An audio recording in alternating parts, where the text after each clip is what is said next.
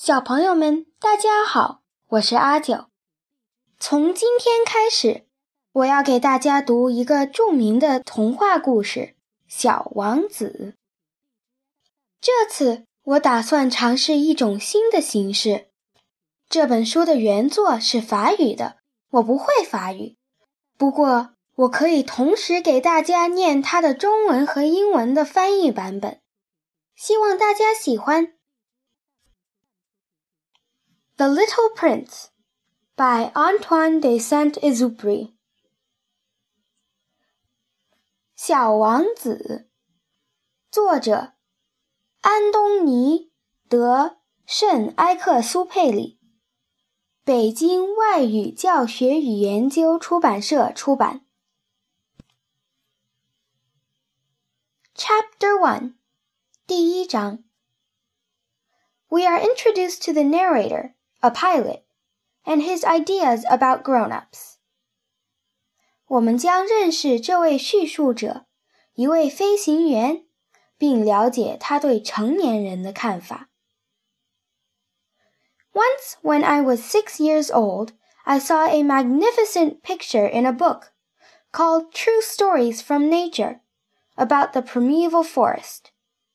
It was a picture of a boa constrictor in the act of swallowing an animal. Here is a copy of the drawing. 六岁那年，有一次，我在一本名为《大自然的真相》的书上，看到一幅关于原始森林的壮观的插图。画面上，一条大蟒蛇正要吞下一只动物。这里给出的是这幅画的摹本。 in the book, it said, Boa constrictors swallow their prey whole without chewing it. After that, they are not able to move, and they sleep through the six months that they need for digestion. 书中写道，大蟒蛇将它们的猎物整个吞下，嚼都不嚼一下，之后它们动弹不得。 一睡就是六个月，从而将食物消化掉。I pondered deeply then over the adventures of the jungle, and after some work with a colored pencil, I succeeded in making my first drawing, my drawing number one.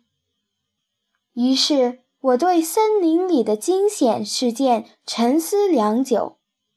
我拿起彩色铅笔。挥舞一番后，竟成功的造就了我的第一部画作，我的一号作品。I showed my masterpiece to the grown-ups and asked them whether the drawing frightened them. 我把我的杰作拿给大人们看，问他们有没有被它吓到。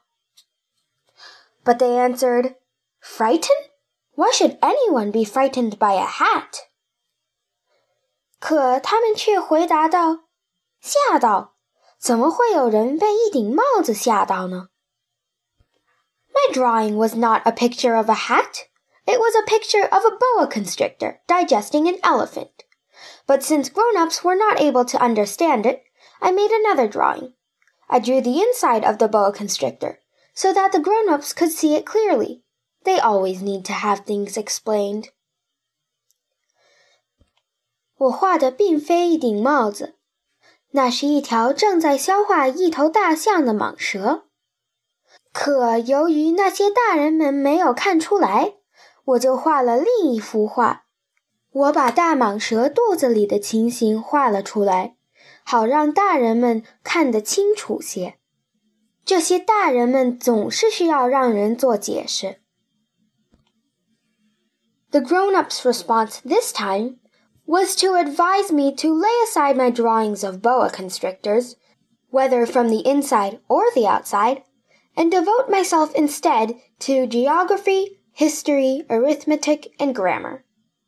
That is why, at the age of six, I gave up what might have been a magnificent career as a painter. I had been disheartened by the failure of my drawing number one and my drawing number two. Grown ups never understand anything by themselves, and it is tiresome for children to be always and forever explaining things to them. 这回大人们的回答是，劝我把我的大蟒蛇图画，不管是画出肚子内部的，还是只画出外部轮廓的，都通通放到一边，好好把心思用在地理、历史。 算术和语法上，那就是为什么我在六岁时放弃了我的爱好，不然我可能成为一个伟大的职业画家。一号作品和二号作品的失败让我心灰意冷。大人们从不自己动脑思考，还总是让人不停地给他们解释，这让孩子们感到厌烦。So then I chose another profession and learned to pilot airplanes. I have flown a little over all parts of the world, and it is true that geography has been very useful to me. At a glance, I can distinguish China from America. If one gets lost in the night, such knowledge is valuable. 因此，我后来选择了另一个行业，学会了开飞机。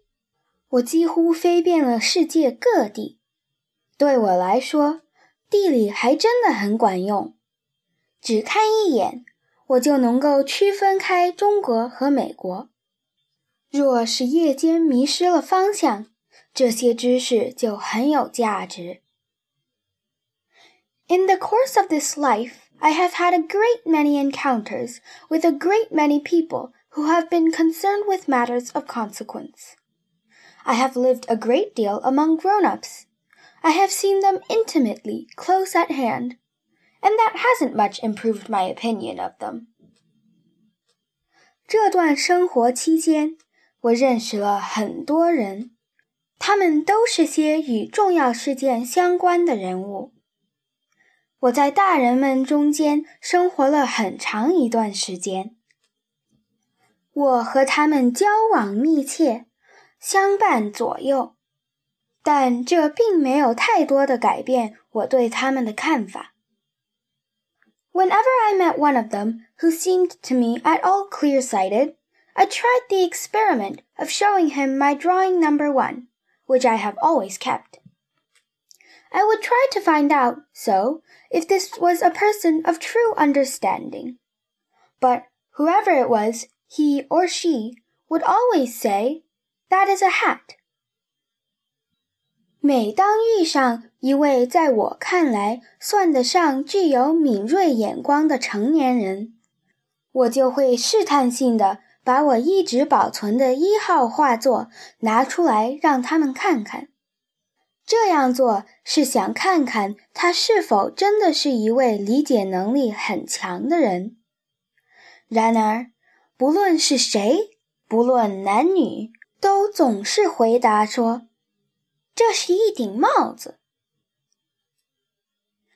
Then I would never talk to that person about boa constrictors, or primeval forests, or stars. I would bring myself down to his level. I would talk to him about bridge and golf and politics and neckties. And the grown up would be greatly pleased to have met such a sensible man. 然后我就绝不会和那个人谈论有关大蟒蛇、原始森林或者是星星的事情。